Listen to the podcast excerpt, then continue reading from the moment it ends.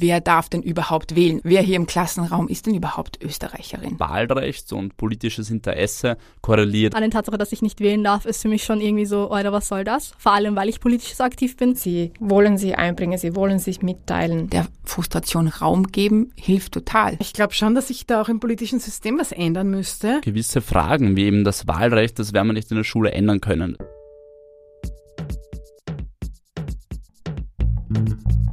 Richtig und falsch. Der Podcast über politische Bildung. Von Zentrum Polis, Demokratie 21 und der Arbeiterkammer Wien. Hallo und herzlich willkommen zu dieser Folge von Richtig und Falsch, dem Podcast über politische Bildung. Mein Name ist Ambra Schuster, ich bin Journalistin und als solche beobachte ich Wahlen und alles, was damit zusammenhängt, natürlich immer besonders genau. Was mir dabei von Wahl zu Wahl bewusster wird, ist, wählen ist ein Privileg. Immer mehr Menschen in Österreich haben keine Wahl, nämlich rund 1,1 Millionen Menschen über 16. Das sind fast 15 Prozent der möglichen WählerInnen, Tendenz steigend. Sie alle haben keine Staatsbürgerschaft und sind deshalb von vielen demokratischen Prozessen ausgeschlossen. In Wien darf sogar rund ein Drittel der Menschen nicht wählen, darunter auch rund 72.000 Wiener Jugendliche zwischen 16 und 24 Jahren. Eine von ihnen ist Siham Abdillahi. Die 18-Jährige engagiert sich in der Schulpolitik und macht heuer Matura an der AHS Geringer Gasse im 11. Wiener Gemeindebezirk. Dass sie nicht wählen darf, frustriert sie. Also es macht mich schon sehr, sehr aggro, weil ich mir denke halt, wie gesagt, ich lebe mein ganzes Leben lang in Österreich und die einzige Art von Partizipation, die wirklich halt was im Endeffekt dazu beiträgt, dieses Land mitzuverändern, ist halt die politische. Und vor allem, wenn ich dann irgendwie dann Leute sehe, die keine Ahnung von Politik haben und dann halt einfach wählen gehen und vor allem so wirklich, sie gehen wählen, weil ihnen das Leckerli von Neos gefallen hat und deshalb wählen sie Neos, dann denke ich mir so, Alter, was ist mit dir los? also das sind so, wenn ich solche Sachen sehe, werde ich schon sehr, sehr wütend. Andererseits bin ich dann halt so, ja, irgendwie will ich halt auch persönlich aber diese ganze Staatsbürgerinnen-Sache nicht so viel mehr Wert anmessen, obwohl es halt schon sehr wichtig ist halt. Den Frust, den Siham da beschreibt, kann auch Laura Enio Wunderer bestätigen. Sie arbeitet in der mobilen Jugendarbeit bei den Wiener Jugendzentren und leitet dort ein Team im fünften Bezirk. Vor der Wienwahl 2020 waren die Staatsbürgerschaft und das daran gekoppelte Wahlrecht für die Jugendlichen, mit denen sie arbeitet, großes Thema. Und auch ein sehr emotionales Thema. Und spannend war für uns, dass die nicht direkt Betroffenen sehr emotional waren, die waren wütend, die hat, haben natürlich das nicht verstanden, wie, wie kann das sein, er ist seitdem er drei ist in Österreich und hat immer noch nicht die Staatsbürgerschaft, wie geht das? Oder ein junger Mann zum Beispiel, den nicht klar war, dass seine hier geborene kleine Schwester nicht automatisch die Staatsbürgerschaft hat, war schockiert. Er ist einfach davon ausgegangen. Also es ist eher diese Gerechtigkeitsempfinden und es wird dann in dem Moment emotional, wenn sie merken, sie haben nicht alle die gleichen Rechte. Ja, das mit der Staatsbürgerschaft ist so eine Sache. Sie ist auch bei Angela Tiefenthaler zentrales Thema, sobald es um Wahlen geht. Angela Tiefenthaler unterrichtet im Wiener WUK Jugendliche und junge Erwachsene, die ihren Pflichtschulabschluss nachholen wollen. Wenn ich das anspreche, wenn wir damit beginnen, uns darüber zu unterhalten, welche Parteien gibt es in Österreich, dass es schnell darum geht, wer darf denn überhaupt wählen, ohne dass ich es überhaupt anrege und dass dann vor allem von den Teilnehmerinnen kommt, aha, okay, ich schaue mich mal um, wer hier im Klassenraum ist denn überhaupt Österreicherin. Und das ist ein Thema, das ich von mir aus nie, die Frage, die ich so nie stellen wollen würde, aber es passiert automatisch und dann muss man damit tun. Dann kann ich nicht sagen, so, wir tun jetzt so, als würden wir alle in einer, heil, in einer heilen Welt leben. Ich erkläre euch ein bisschen was zu den österreichischen Parteien, zu dem politischen System, in dem wir uns bewegen und dann tun wir wieder weiter. Das geht nicht. Ja, was geht dann?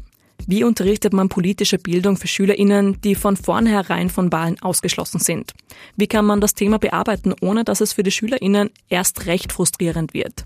Und welche Folgen hat es überhaupt, wenn immer mehr junge Menschen nicht wählen dürfen? Genau diesen Fragen möchte ich in dieser Folge nachgehen. Beginnen wir mit dem grundsätzlichen Problem. Wenn immer mehr Menschen nicht wählen dürfen, weil sie keinen österreichischen Pass haben, hat das Folgen, das wissen wir. Dann repräsentiert die Politik schlichtweg nicht mehr alle Menschen im Land. Der Demokratie und ihren repräsentativen Institutionen kommt die Legitimationsbasis abhanden. Noch dazu beobachten PolitikwissenschaftlerInnen auch sogenannte Ansteckungseffekte. Wenn in einem Bezirk zum Beispiel viele Menschen nicht wählen dürfen, leidet die politische Kultur. Auch Menschen aus der Nachbarschaft, die eigentlich wählen dürften, gehen dann öfter nicht zur Wahl. Und das Nicht-Wählen dürfen befeuert vor allem auch die Politikverdrossenheit, sagt Pascal Günzberg. Er unterrichtet Geschichte und Geografie am Ella-Lingens-Gymnasium in Wien und ist Gründer und Obmann des Vereins Poledo für politische Bildung. Der Anteil jener, die nicht wahlberechtigt sind, steigt.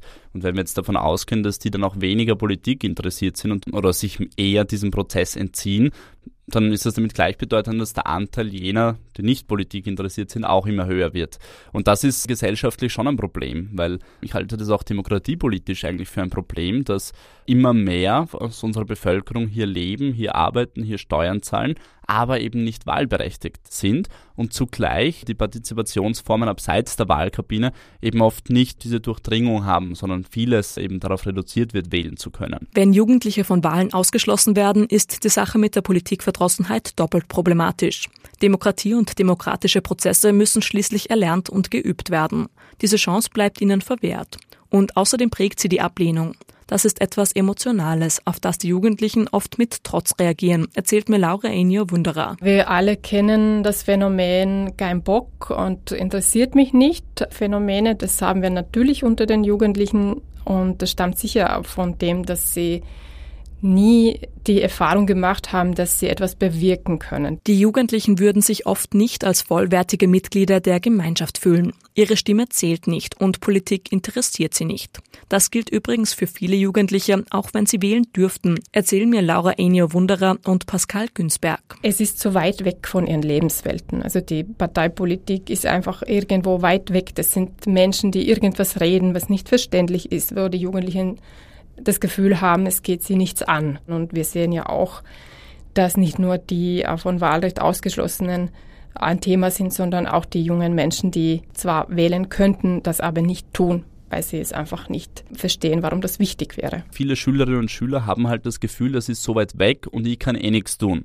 Aber das ist, glaube ich, oft gar nicht so eine Frage des Wahlrechts, sondern auch viele mit Wahlrecht, also zumindest mit Staatsbürgerschaft, haben auch oft das Gefühl, sie können eh nichts ändern. Das sind die da oben und ich da unten und was macht meine einzelne Stimme schon inmitten von Millionen von Stimmen? Ich kann eh nichts ändern. Die Politikverdrossenheit zieht sich also quer durch. Die einzelnen Personen im Klassenzimmer vor ihrem jeweiligen Background abzuholen, ist die größte Herausforderung, sagt Angela Tiefenthaler. Sie schildert die unterschiedlichen Reaktionen, sobald sie Wahlen in ihrem Unterricht anspricht. Also sobald ich anfange und sage, hey, wir reden jetzt über Politik, wir reden über Wahlen, wir reden über das Wahlrecht, gibt's mal auf jeden Fall immer eine Gruppe, die sagt, boah, na bitte nicht. Interessiert mich überhaupt nicht, lassen Sie mich damit in Ruhe, wenn es geht. Das sind oft Jugendliche, junge Erwachsene, die vielleicht selber in Österreich schon geboren sind oder als Kinder nach Österreich gekommen sind, aber keine österreichische Staatsbürgerschaft besitzen, die sich denken, okay, die Politik interessiert sich nicht für mich, warum sollte ich mich zurückinteressieren? Ich kann ja eh nicht wählen und die auch schon irgendwie wie resignieren. Teilweise aber auch Jugendliche, junge Erwachsene, die eine österreichische Staatsbürgerschaft haben, aber die halt auch merken, Politik, das, das sagt mir nichts. Mir hat das nie irgendwer erklärt. Ich will es auch gar nicht wissen. Dann gibt's auch oft junge Frauen gerade, die in Kulturen aufgewachsen sind, die patriarchaler strukturiert sind, würde ich jetzt von meinem Blick aus sagen, die zögerlich auf das Thema reagieren oder sich auch wenig sagen trauen, kann man aber auch nicht verallgemeinern. Und dann, finde ich, gibt es aber einen sehr großen Anteil in den Gruppen, die ich unterrichte, auffallend oft junge Menschen, die vielleicht drei, vier, fünf Jahre in Österreich sind entweder schon irgendeinen Status hier haben oder noch im Asylverfahren sind und die oft sehr interessiert sind und auch viel politisches Wissen schon mitbringen. Deutlich mehr als andere, die vielleicht schon 20 Jahre in Österreich gelebt haben. Und die alle irgendwie zusammenzubringen und zu schauen, okay, wo kann ich wen wie abholen und wo kann ich dann auch die 30 Prozent so weit informieren, dass sie sich für Wahlen eine fundierte Meinung bilden können. Das finde ich ist die die große Herausforderung bei diesem Job. Tatsächlich spielt die Staatsbürgerschaft unter den SchülerInnen oft gar nicht so eine große Rolle, erzählt mir Pascal Günzberg. Meine Erfahrung ist, dass es nicht so einen großen äh, Stellenwert einnimmt.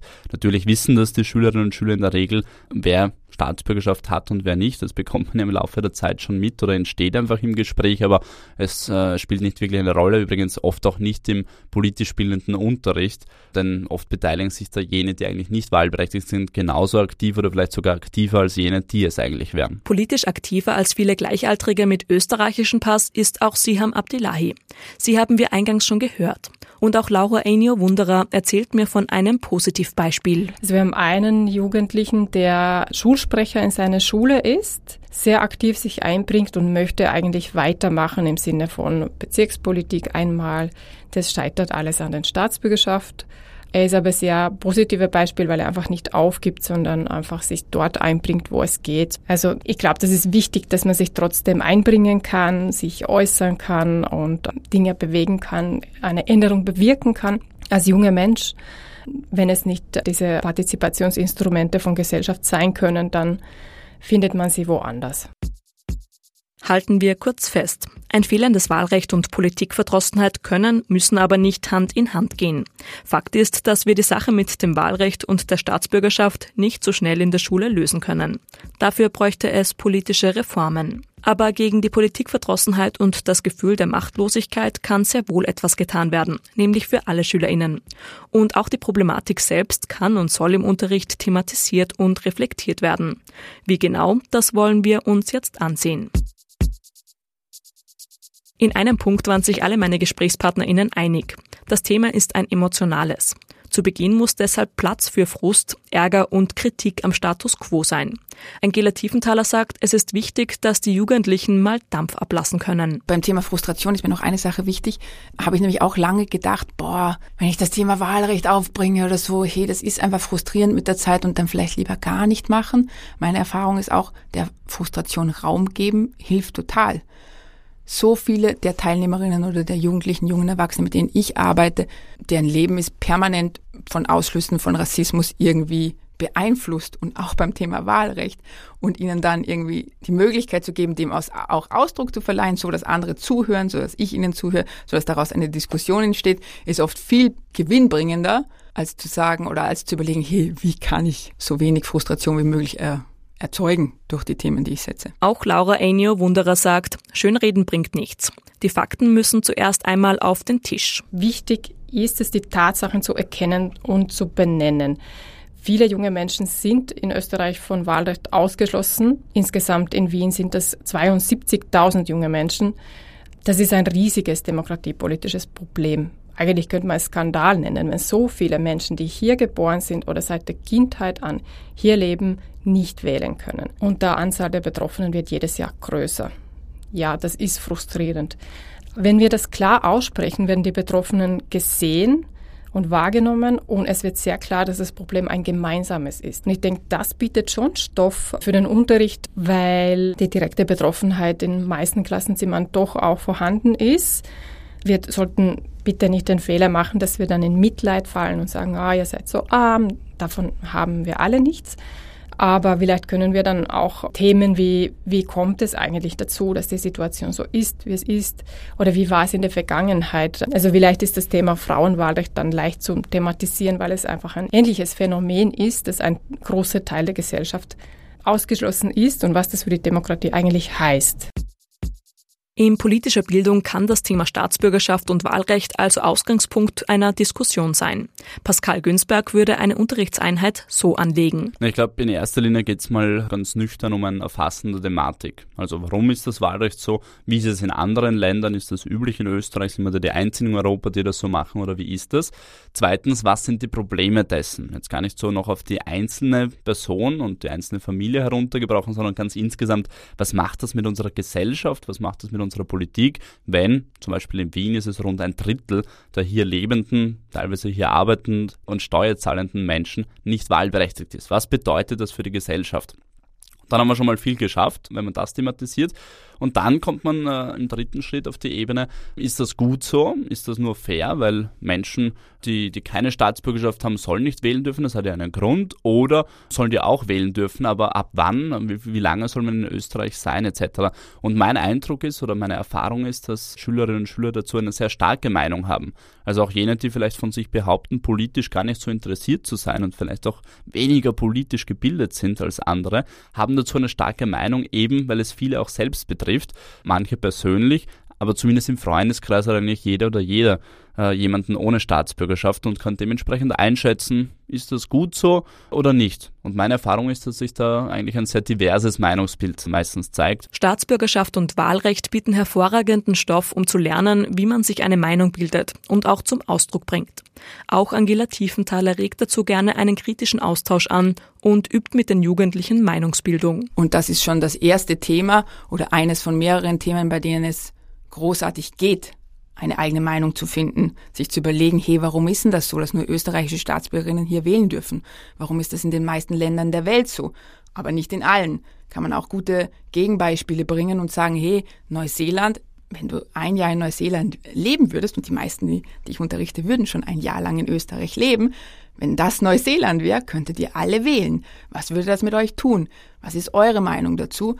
Sollen auch in Österreich Menschen wählen dürfen, die erst seit fünf Jahren, vielleicht sogar erst seit einem Jahr hier leben, wäre das denkbar. Und alleine nur, wenn man solche Fragen mal aufwirft, geht ein ganz anderes Gespräch los und es meistens melden sich viel mehr Personen zu Wort als die, die am Anfang gesagt hätten, okay, das interessiert mich über Wahlen nachzudenken, über Parteien nachzudenken. Letztendlich sollen die Jugendlichen artikulieren können, was sie genau stört und was sie sich wünschen würden, sagt Pascal Günzberg. Die Schülerinnen und Schüler sollen sagen, warum interessiert sie das nicht? Was ist ihr Gefühl? Warum ist die Politik so fern? Was stört sie? Und was müsste anders sein, damit es sie mehr interessiert? Ja, was müsste denn anders sein, damit es sie interessiert? Wo holt man junge Menschen ab? Angela Tiefenthaler sucht da zuerst mal nach einem gemeinsamen Nenner. Also für mich ist die große Herausforderung, dass ich vor einer sehr heterogenen Gruppe stehe. Ja, es wird wahrscheinlich in der österreichischen äh, Regelschule, je nachdem in welchem Bundesland oder in welchem Ort man sich befindet, aber genauso sein, ja. Und wenn ich das ernst nehme, muss ich mir überlegen, okay, mit welchen Erfahrungen kommen die Jugendlichen, jungen Erwachsenen denn hierher? Und eigentlich alle, gerade in diesem Pflichtschulabschlusskurs, fast alle, haben in irgendeiner Form Ausschlüsse in ihrem Leben schon erlebt. Entweder Ausschlüsse aus der Schule, entweder sie waren vorher in einer Sonderschule oder sie sind aus der Schule aufgrund, weiß ich nicht, von Mobbing oder von Rassismus oder von privaten Problemen in irgendeiner Form, haben die Schule nicht abschließen können. Ja? Andere, sehr viele, die jetzt in Österreich als AsylwerberInnen sind, konnten entweder die Schule nicht abschließen, weil sie noch nicht so gut Deutsch konnten in der kurzen Zeit, wenn es vom Alter her gepasst hätte, oder sie waren sowieso schon zu alt, um in die Schule einzusteigen. Das heißt, so gut wie alle haben schon Ausschlüsse in Verbindung mit Schule erlebt, Ausschlüsse aus der Mehrheitsgesellschaft und dann eben auch Ausschlüsse, wenn man das dann als Thema hernimmt, vom Wahlrecht, jetzt im Konkreten. Und das ist der Boden, auf dem ich mich bewege und von dem, vor dem muss ich halt immer reflektieren, was ich tue und dann einfach nur zu sagen, okay, ich mache jetzt Unterricht und erkläre für die, die wählen könnten, etwas und für die, die nichts wählen könnten, etwas anderes, macht für mich keinen Sinn. Ich möchte halt irgendwie versuchen, alle mit ins Boot zu holen. Und wie geht dieses ins Boot holen? Wie begeistert man junge Menschen für Politik und politische Partizipation ganz unabhängig vom Wahlrecht? Pascal Günzberg hat seine Masterarbeit genau zu dem Thema geschrieben. Ganz kurz zusammengefasst geht es darum, Schülerinnen und Schülern aufzuzeigen, dass Politik mehr ist als das, was sie oft glauben man bekommt in den Medien oft mit, so ein Hickhack, Parteien, Politiker und Politikerinnen, die streiten nur und das ist alles abstrakt und weit weg von mir.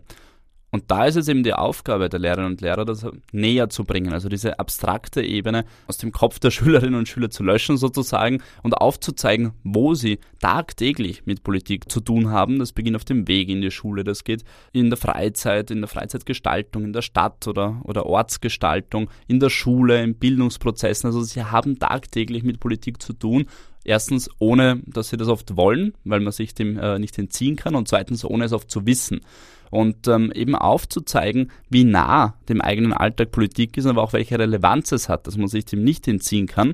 Äh, und welche Vorteile es hat, wenn man sich damit beschäftigt. Das finde ich das Wichtigste und ich glaube, das geht in den seltensten Fällen über die klassische, traditionelle Institutionenkunde und das ist aber wiederum natürlich das Schwierigste für Lehrpersonen, weil die traditionelle Institutionenkunde ist leicht, die ändert sich auch nicht so schnell meistens, wenn es keine Reformen gibt und äh, das kann man jahrelang gleich machen und ist auch weniger sensibel. Aber aktuelle Themen im Unterricht äh, sich damit zu befassen, aktuelle Themen in den Unterricht einfließen zu lassen, ist weiter schwieriger, weil es braucht mehr Vorbereitung, es ändert sich ständig und, wie schon gesagt, ist es eben auch sensibler und vielleicht manches Mal auch ein Glatteis aus Sicht der Lehrpersonen. Politik muss also nahbarer werden. Man muss den Jugendlichen zeigen, wo Politik ihr Leben und ihren Alltag ganz unmittelbar beeinflusst. Laura Enio Wunderer sagt dazu, Sie müssen auf jeden Fall persönlich betroffen sein. Also es muss etwas geben, was ihnen wichtig ist. Also ich glaube, wir haben alle gesehen, diese Fridays for Future Bewegung, wo viele junge Leute dann angesprungen sind. Also Umweltthemen werden wahrscheinlich das sein, wo die Jugendlichen leicht zu begeistern sind.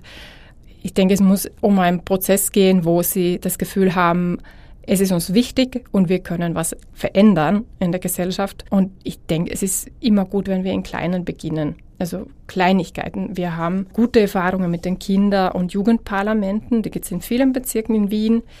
Und in meinem Bezirk hatten wir einfach ein gutes Beispiel, eine Gruppe von Jugendlichen, eine Stammgruppe in einem bestimmten Park, hat sich ein Sportgerät, ein bestimmtes für den Park gewünscht, hat einen Antrag dann gestellt und es wurde genehmigt in Bezirksverstehung und drei Wochen später stand das Gerät da. Das heißt, sie haben hautnah erlebt, sie können etwas ändern, sie können ihren Lebensraum auch gestalten und es lohnt sich. Jugendliche können im Kretzel mitreden, sich in der Gemeinde engagieren oder an Demonstrationen teilnehmen. Für all das braucht es keine Staatsbürgerschaft. Zentral ist, den Jugendlichen die Möglichkeiten aufzuzeigen, wo sie mitreden können. Mitreden bedeutet nämlich immer auch Selbstermächtigung, sagt Laura Enio Wunderer. Sie gibt mir einige Beispiele, wo sie in den Wiener Jugendzentren Partizipation lernen und lebbar machen. Also in den Jugendzentren ist es sehr beliebt, die Innengestaltung gemeinsam mit den Zielgruppen zu planen und ähm, größtenteils auch umzusetzen. Also einfach, welche Farben kommen in den Wänden, welche Möbeln kommen wohin, was brauchen wir für Spiele, bis hin zu, es klingt jetzt nicht sehr politisch, aber es wird sehr gerne gekocht. Da lernen sie sehr viel an, wie verhandelt man und wie entsteht Konsens. Und auch wenn ich jetzt nicht das bekomme, was ich unbedingt wollte, nämlich beispielsweise das Fleisch beim Kochen, bekommen wir eine Speise, die alle gemeinsam essen können bis hin zu was ganz Einfaches wie eine Online-Abstimmung auf Instagram. Welcher Ausflug wird nächste Woche unternommen? Gehen wir schwimmen oder gehen wir ins Kino? Also da beginnt es schon. Also wir machen eigentlich alles, was wir machen in Partizipation mit unseren Zielgruppen. Und das meistens ähm, wird das sehr gerne angenommen, sehr gut angenommen. Wir haben die Erfahrung, dass wenn wir die Jugendlichen fragen, sind sie sehr gerne dabei. Sie bringen sich gerne ein, wenn wir sie einfach wirklich ernst nehmen und zuhören. Also das, denke ich, ist etwas, was im Klassenzimmer genauso wichtig ist, ernst genommen zu werden, gehört zu werden. Natürlich ist Schule etwas anderes als eine Freizeiteinrichtung. Nicht zuletzt gibt es aber auch in der Schule Möglichkeiten, sich einzubringen. Laura Enio Wunderer schlägt zum Beispiel eine Umfrage zu Distance Learning vor. Was lief und läuft gut und was könnte besser sein? Da hätten die Jugendlichen viel mitzuteilen. Michaela Fritschek unterrichtet an einer Berufsschule für Verwaltungsberufe in Wien. Auch sie kontert bei politischem Desinteresse Folgendes. Also wozu soll ich das lernen, betrifft mich nicht. Ja, denen habe ich dann gesagt, sie könnten sich ja was überlegen, wie man da alle selbst aktiv werden kann, um das zu ändern. Und auch, dass sie in der Schule aktiv am, am Schulgeschehen teilnehmen können, indem sie eben Klassensprecherinnen, Klassensprecher werden, Schulsprecher. Wir haben auch Tagessprecher, weil das in der Berufsschule, weil die Schüler Schülerinnen ja nicht jeden Tag da sind. Also so kann man auch aktiv werden und teilnehmen am politischen Geschehen. Gerade BerufsschülerInnen könnten sich auch bei der Gewerkschaft engagieren oder zumindest ihre VertreterInnen in der Arbeiterkammer wählen. Außerdem gibt es Initiativen, bei denen man auch ohne Staatsbürgerschaft zumindest eine Stimme abgeben und seine Meinung kundtun kann, erzählt Angela Tiefenthaler. Da gab's von SOS Mitmensch eine Passegalwahl, die es halt sehr stark auch zum Thema gemacht hat. Hey, was wäre denn, wenn eine Wahl nicht an eine Staatsbürgerschaft gebunden wäre? Und also ich habe das erklärt und auch zur Wahl gestellt, ob Teilnehmerinnen da mitmachen möchten, abstimmen möchten und das halt dann abgegeben. Wir nehmen also mit, in politischer Bildung soll Raum für Diskussion und auch Frustration sein. Wichtig ist aber letztendlich, Politik greifbar zu machen. Junge Menschen sollen erkennen, wo ihr Leben mit Politik zu tun hat und wo sie mit und ohne Staatsbürgerschaft teilhaben können. Apropos, Politische Teilhabe beginnt auch damit, dass man sich in einem politischen System orientieren kann, sagt Michaela Fritschek. Ja, dass schon Wissen ein Teil der Partizipation natürlich ist, dass es auch wichtig ist, sich mit dem System auszukennen, dass es wichtig ist, Bescheid zu wissen, wie die Dinge laufen. Wissen ist auch eine Art von Partizipation, dass man an dem Lernen teilnehmen kann. Ist natürlich ein bisschen frustrierend und schwierig. Das Basiswissen kommt aber nicht von alleine, sondern muss auch erst erarbeitet und näher gebracht werden. Gerade vor Wahlen geht es nun mal vor allem um Parteien und wofür sie stehen. Der Klassiker ist hier Wahlplakate anschauen gehen und analysieren. Das ist für alle SchülerInnen spannend, egal ob mit oder ohne Wahlrecht, sagt Angela Tiefenthaler. Sie baut außerdem auch gerne die Plattform wahlkabine.at in ihren Unterricht ein. Da Fragen rauszusuchen, sich zu überlegen, okay, was knüpft an die Lebensrealität der Menschen an, mit denen ich da arbeite und dann ihnen die Fragen vorzustellen. Jeder soll sich selber eine Meinung bilden und dann abgleichen, hey, mit welche Partei würde denn jetzt nachdem ich mir überlegt habe, hey, sollen die Öffis für alle in Wien, die Hauptwohnsitz hier gemeldet sind, gratis sein oder soll an, also es war bei der letzten Wahlkabine eine Frage, oder sollen in den Pausen an Wiener Schulen, soll es eine Deutschpflicht geben, also dass nur Deutsch gesprochen werden darf. Keine Ahnung, mehrere solche Fragen. Sie überlegen sich ja oder nein und dann können Sie sich danach anschauen, hey, welche Partei wird denn jetzt eigentlich am ehesten dann meine Interessen vertreten? Und wenn man so angeht, geht es oft besser als ich erzähle Ihnen das Wahlprogramm, habe ich auch am Anfang mal versucht. Das war grauenhaft, hat überhaupt nicht geklappt. Wahlprogramme verschiedener Parteien, alle total ausgestiegen. Aber durch so konkrete Fragen und auch, dass Sie merken, hier, was wird denn alles politisch überhaupt diskutiert? Und ist da meine Lebensrealität irgendwie auch ein Teil davon? Oder geht es da nur um ganz andere Dinge, die mich eigentlich gar nicht tangieren? Ja, dann entsteht daraus oft schon auch eine Diskussion. Und so ein Hey, ich dachte eigentlich, eine ganz andere Partei würde mehr zu mir passen. Soweit, so gut. Aber die Möglichkeiten, die Lehrkräfte haben, sind natürlich begrenzt. Manchmal bringt auch all das Thematisieren, Ermutigen und Unterstützen nur mäßigen Output. Lehrkräfte sollten ihre Ziele nicht zu hoch stecken und so den Druck auch für sie selbst rausnehmen. Angela Tiefenthaler spricht hier aus Erfahrung. Ein einfaches Ziel wäre, cool, die 30 Prozent, die wählen gehen können, sollen doch bitte wählen gehen und die anderen sollen das Gefühl haben, irgendwie auch in schwierigen Situationen oder auch in Situationen, in denen sie das Gefühl haben, niemand interessiert sich für sie, trotzdem gehört zu werden und vor allem ihre Meinung kundtun zu können. Ob das genauso aufgeht, weiß ich nicht. Also ich hab, muss immer wieder mit mir selber kämpfen und schauen, okay, es ist auch völlig okay, wenn nicht die, die zumindest wählen gehen könnten, dann wählen gehen.